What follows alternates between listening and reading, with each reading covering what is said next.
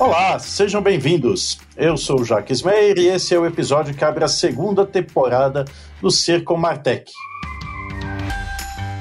Na verdade, dessa vez a gente tem novidades. O Circo Martech que você conhecia agora é Circo Consumidor Moderno, uma parceria entre a Circo Aceleradora e o portal Consumidor Moderno, especialista em comportamento do consumidor. E hoje a gente vai ter um bate-papo muito interessante sobre a importância das Martechs na jornada do cliente. E acredite, a gente vai ter muito que aprender, porque eu também não tenho muita ideia de como as Martechs podem ajudar nessa jornada. Para isso, eu trouxe aqui dois colegas, o Cauê Pedrosa, Product Marketing da RD Station, a plataforma número um de performance marketing aqui da América Latina, e o Fernando Mulan, Business Partner da Sponsor B e colunista também da Consumidor Moderno. Olá, Cauê, tudo bem? Olá pessoal, estou muito feliz de participar aqui no bate-papo de hoje. Olá Fernando, tudo bom? Tudo bem, olá a todos que estão nos ouvindo. Um prazer estar aqui contigo, Jax, e com você também, Cauê. Prazer todo meu. Bom, para começar esse nosso papo, a gente entender exatamente o que são Martechs, como que elas funcionam, eu gostaria de perguntar já para o Cauê disparar a primeira pergunta assim, qual a diferença essencial entre uma Martech e uma agência de comunicação convencional, aquelas agências de publicidade como a gente conheceu e assim por diante? Então, Jax, acho que se é para a gente ter uma resposta rápida, um é a ferramenta e o outro é a estratégia e a execução.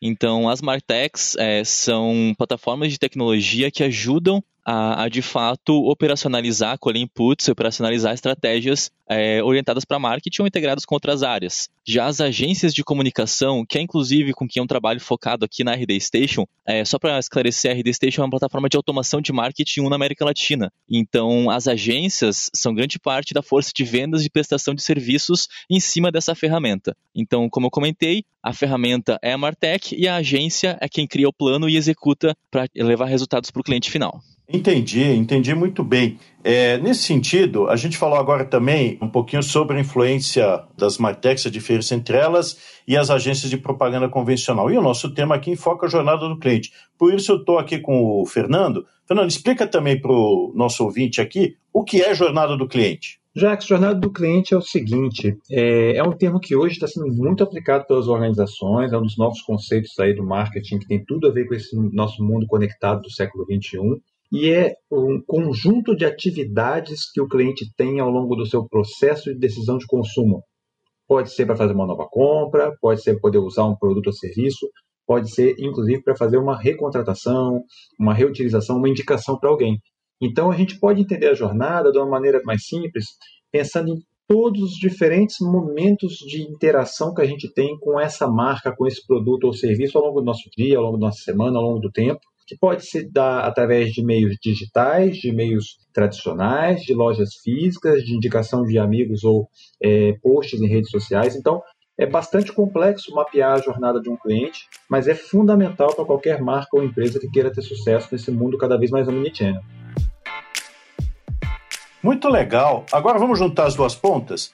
Cauê e depois o Fernando pode, pode dar os seus pitacos. Como é que a gente faz com que as Martechs possam entender como que elas ajudam a construir essa performance, essa jornada do cliente? É, aproveitando o gancho que o Fernando trouxe sobre essa nova era digital, a digitalização ela permite registro dos passos das pessoas na internet. Então, tudo que a gente faz no ambiente digital fica de alguma forma registrado em um servidor. E cada vez mais as tecnologias estão sendo capazes de identificar quais são esses comportamentos, entender padrões e de fato usar esses dados gerados para entender qual é a história por trás. Então, a Martech pode entrar nesse ponto de ajudar a registrar informações e entender o comportamento, como também utilizar essas informações para criar planos que façam as pessoas acelerar a sua jornada de compra, se esse for o objetivo. Sempre entendendo que o marketing tem essa missão principal de levar as pessoas do momento A para o momento B. Então eu consigo, através de algumas plataformas, entender o comportamento e o que, que essa pessoa no momento A gostaria de fazer, as aspirações dela,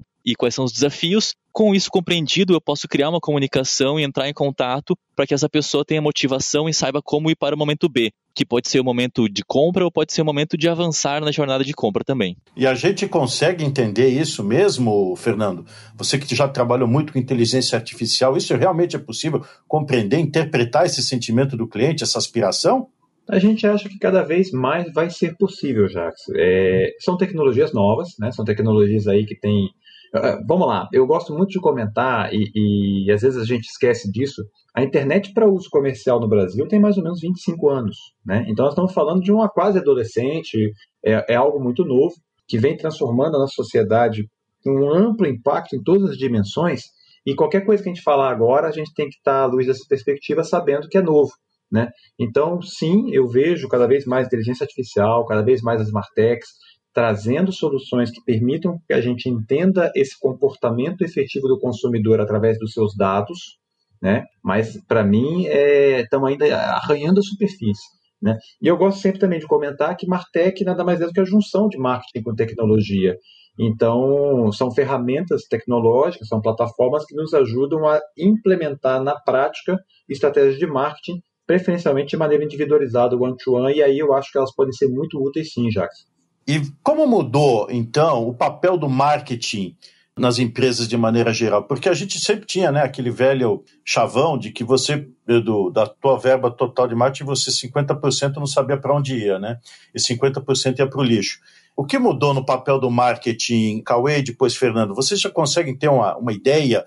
É, o marketing ficou mais assertivo, ficou mais preciso, mais baseado em dados? Virou matemarketing? Sim, virou marketing, mas isso não é, tira a importância do elemento da subjetividade dentro das campanhas. Então, como a gente consegue coletar muitos dados das pessoas, a gente consegue entender, por exemplo, que eu tenho um grupo que tem um comportamento específico e esse grupo tem um volume de X pessoas, vamos dizer que é um grupo com 100 pessoas. Então eu consigo entender que se eu mandar uma comunicação para essas 100 pessoas que têm tais aspirações, tais características, a média de conversão é, ou seja, a média de pessoas que vai, por exemplo, abrir essa comunicação vai de 100 para 50 pessoas. E das 50 pessoas que abriram, eu sei que, por exemplo, 25 delas vão tomar a ação que eu estou sugerindo, é, que é o call to action que a gente chama no marketing digital.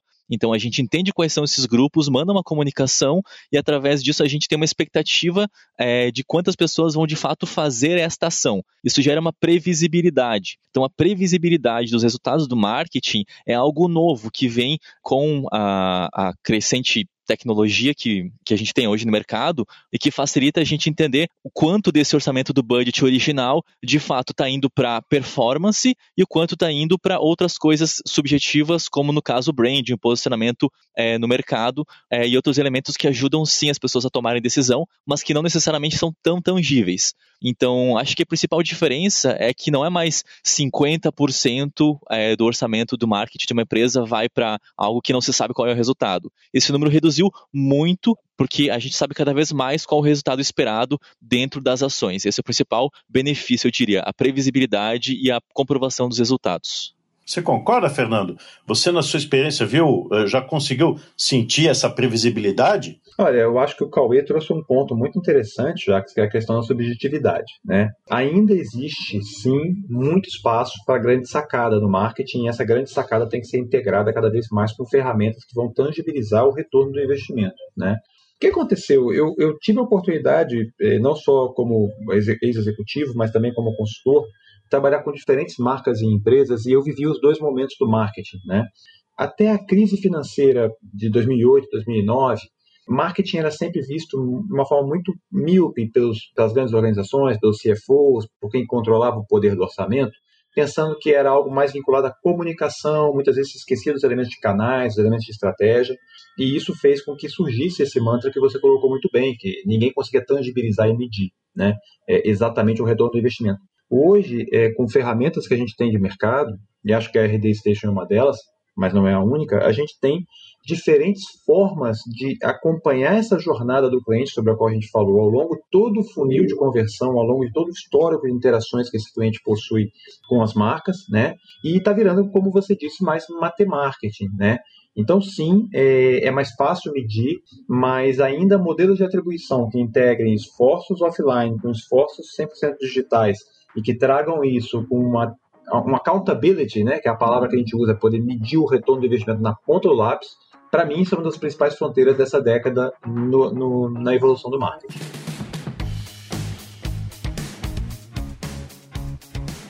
Bom, então vocês colocaram aqui toda essa questão dos dados, e tem outro chavão que vem rolando para os dados são o novo petróleo. E eu costumo dizer então que tem um monte de petróleo esparramado nas empresas, porque a maior parte delas não sabe exatamente como, como trabalhar esses dados.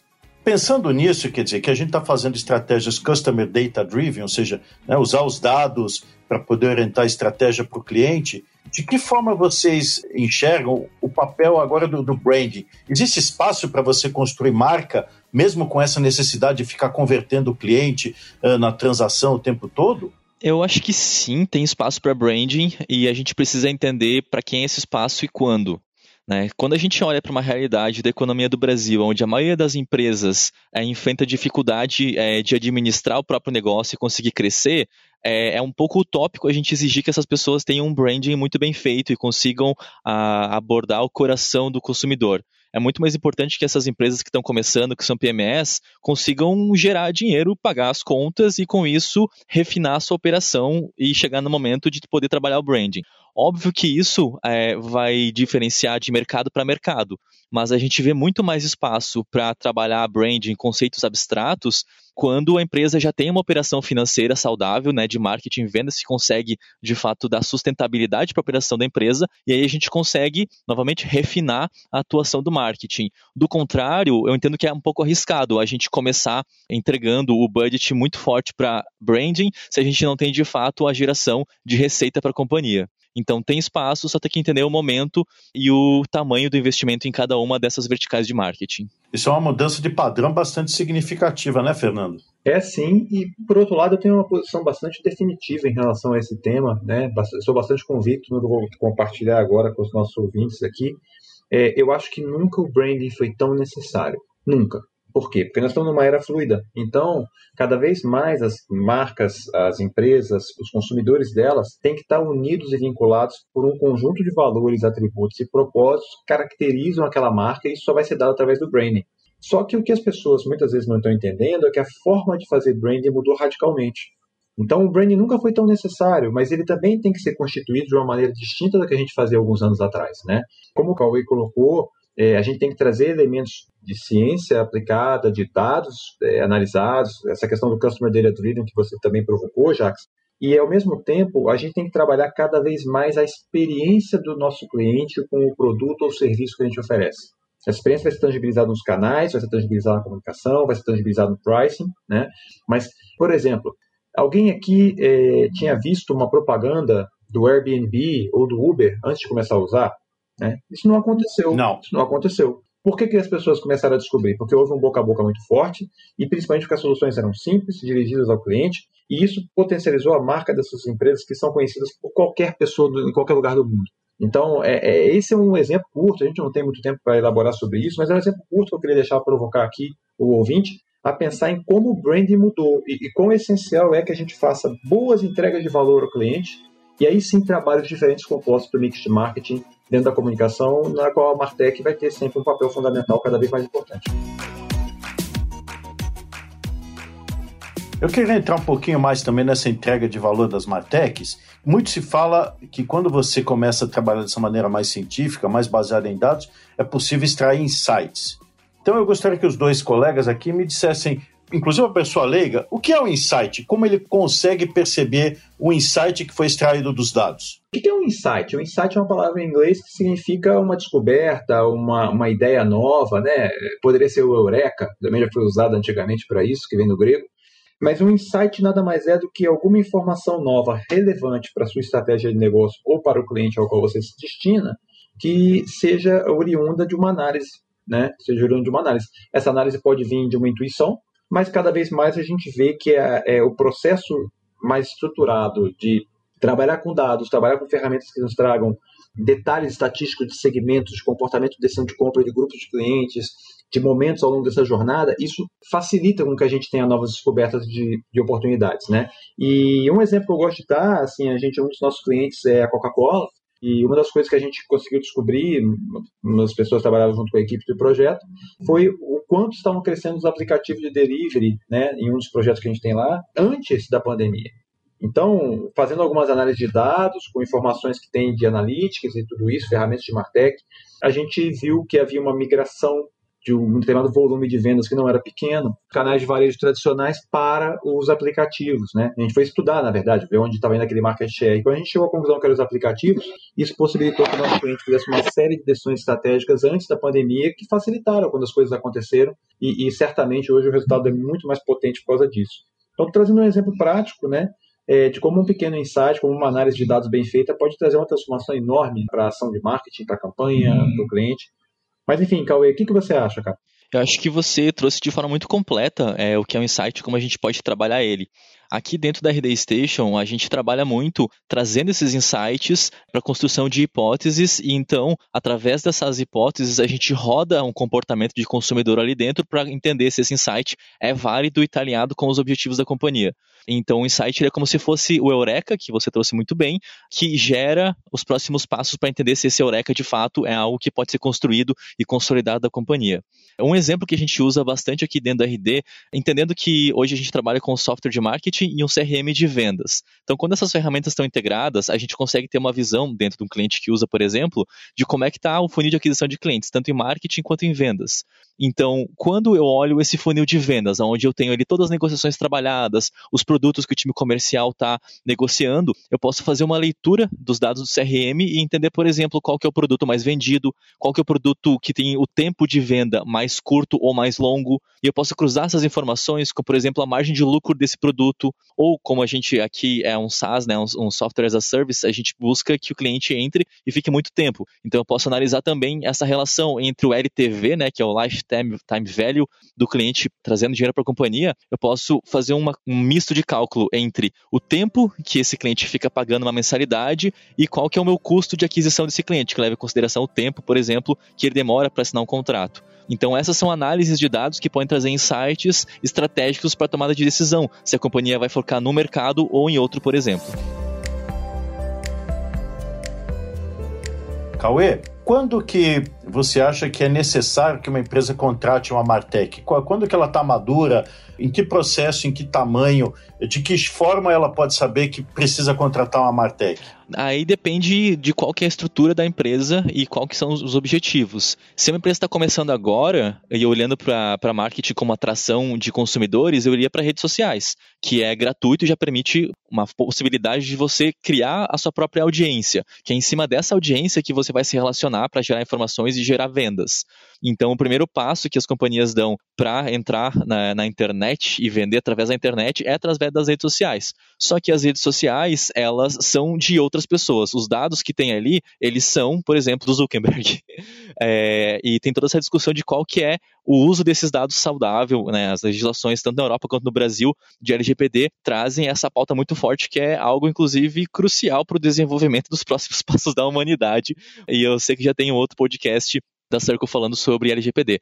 Mas quando a gente fala de automação de marketing, o momento é quando a companhia começa a perceber que a marketing nas redes sociais já tem uma aderência interessante, já tem um público ali, mas esse público precisa começar a, de fato, comprar. Então a gente traz esse público que está no Instagram, que está no LinkedIn, que está no Telegram, traz esse, essas pessoas para uma base própria. E a gente aqui na RD trabalha com relacionamento através de e-mail marketing, por isso nosso mercado é focado em B2B, pequenas e médias companhias. Então, a partir do momento que eu trago seguidores do Instagram de uma B2B para uma base de e-mails, eu consigo, além de ser dono desses dados, óbvio, né, com acordo das pessoas para poder estar tá nessa base e receber comunicações, eu consigo me comunicar com essas pessoas e entender quem está em qual momento de compra do meu produto e me relacionar mais fortemente ou menos fortemente na oferta da venda, na oferta do produto final para esse cliente. Então, depende muito do objetivo. Quem está começando, o ideal é começar com social para testar mercado,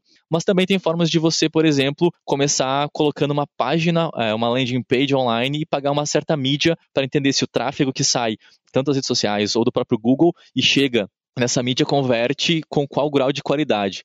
Então, eu iria com páginas de captura fundo de funil, que a gente chama, para testar mercado, e também trabalho com social para entender um pouco melhor do consumidor e, no momento 2, trazer esses consumidores para uma base própria de dados. Cauê acabou de dar uma senhora aula para a gente, acredito que foi super instrutivo para a galera que está tá ouvindo a gente. Fernando, e aí nesse sentido, quando que uma empresa pode estar tá madura? Desde o início ela já precisa começar a trabalhar com dado? Ah, as empresas sempre trabalharam com dados. O que aconteceu hoje em dia é que você tem ferramentas que automatizam isso com muito mais facilidade, né? Antigamente a gente fazia nem que fosse uma folha de papel de pão ou uma planilha Excel e ainda o Excel, na verdade, é o maior problema para quem está implementando LGPD e está nos ouvindo, porque essas bases que não são, né, enfim, são, são departamentais, são sempre complexas. Mas então, Jax, é, acho que complementando um pouquinho o que o Cauê falou, todo mundo deveria estar pensando no assunto, porque o cliente ele consulta, navega, busca, se informa através do digital, né? E se a gente quer de alguma maneira ter um pouquinho mais de propensão a fazer bons negócios, ele tem que entender quem é esse cliente. Entender quem é esse cliente, nós precisamos entender essa jornada é, de consumo. E as Martechs podem definitivamente é, trazer soluções para que executivos e executivas como a gente façam melhores projetos. Existem soluções para todo tipo de bolso, o importante, como o Cauê trouxe muito bem, ter um processo estruturado de trabalho. E também não é difícil porque as próprias ferramentas são constituídas de uma maneira que já ajuda a gente a implementar. Eu, a minha sugestão sempre é testar, testar, aprender, começar a brincar e, e trazer esse conhecimento para dentro de casa. Para finalizar, já caminhando para o final do, da nossa conversa aqui, tem uma questão que sempre aparece quando a gente fala uh, desse novo marketing, que é o uso de influenciadores. Os dados uh, e a situação das empresas podem indicar, a gente pode perceber quando é necessário contratar um influenciador ou não? É, queria começar com você, Fernando.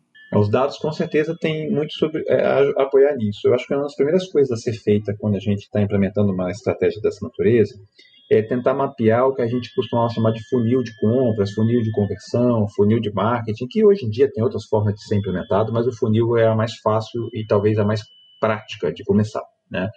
E ao fazer isso, Jacques, a gente vai perceber onde que estão nossos gaps em termos de conversão entre cada etapa do funil. O funil, para quem não conhece, é uma metodologia que pega todo mundo que a gente tem que, de alguma maneira, divulgar o nosso produto ou serviço, fazer um trabalho de awareness, que é de divulgação, para que as pessoas saibam que exista. Depois, familiaridade, ou seja, não só saberem que existe aquele produto ou serviço, mas serem familiares com o que ele representa, com o que aquela marca propõe. Depois que considerem é, se engajem para poder comprar ou consumir ou indicar até o ato da conversão na venda, né? E os influenciadores, eles têm um papel bastante importante em cada uma dessas etapas. Então, na hora que a gente mapeia isso com o apoio de uma solução de Martech ou, enfim, com qualquer outra plataforma, entende onde estão os possíveis gaps, né? É, tem algumas empresas com as quais a gente trabalhou que tem uma awareness excelente, a conversão em venda é muito baixa. Tem empresas que têm uma conversão em venda excelente, mas pouquíssimas pessoas chegam a saber o que é o produto ou serviço. Quando descobrem, compram, né? E aí você pode usar é, de uma maneira tática e até muitas vezes estratégica dos influenciadores para atrair audiência, para atrair conversão, para atrair mais valor em alguma dessas etapas com um propósito específico e bem definido. Cauê? É total sentido que o Fernando trouxe e a gente passou por experiências aqui na, na RD Station olhando para influenciadores e é muito curioso perceber é, a relevância que eles podem ter e a relação dessa relevância com a base de seguidores que cada influenciador tem. Então, hoje, quando a gente vai aplicar estratégias com influenciadores, tem que levar em consideração, por exemplo, o grau de engajamento que a base dessa pessoa tem. Então, se eu estou conversando, por exemplo, com uma pessoa famosa, alguém que saiu é, do Big Brother Brasil, alguém que é uma pessoa conhecida através da mídia tradicional, geralmente essas pessoas têm uma base gigante de seguidores com baixo engajamento. Então, produtos que são B2C, por exemplo, podem funcionar muito bem. Se eu quiser vender é, shampoo através de uma cantora famosa, excelente, muitas pessoas é, vão se identificar. Agora, se eu quiser vender software de automação de marketing através de uma cantora famosa, vai ser muito difícil, a não ser que essa cantora famosa tenha um pé muito bem colocado dentro do mercado de tecnologia e de pequenas e médias empresas.